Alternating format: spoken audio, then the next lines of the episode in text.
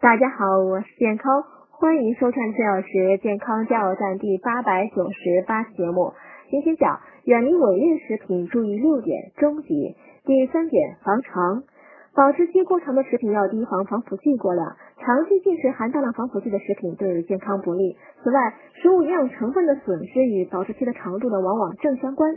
食品保质期越长，营养成分流失越多。比如蛋白质可能在细菌和酶的作用下出现流失，而维生素 C、B、E、D 和泛酸等会流失的更多。第四呢，防反。反季节生长的蔬菜以大棚菜为主，大棚中气温较高，不利于农药降解。光照不足还可能导致蔬菜中的硝酸盐含量升高。有些菜农呢未将蔬菜上市时间提前，种植时会大量使用化肥、农药和一些禁用的催熟剂，造成蔬果畸形。一般的反季节食物吃了不存在问题，但出现畸形的最好少吃。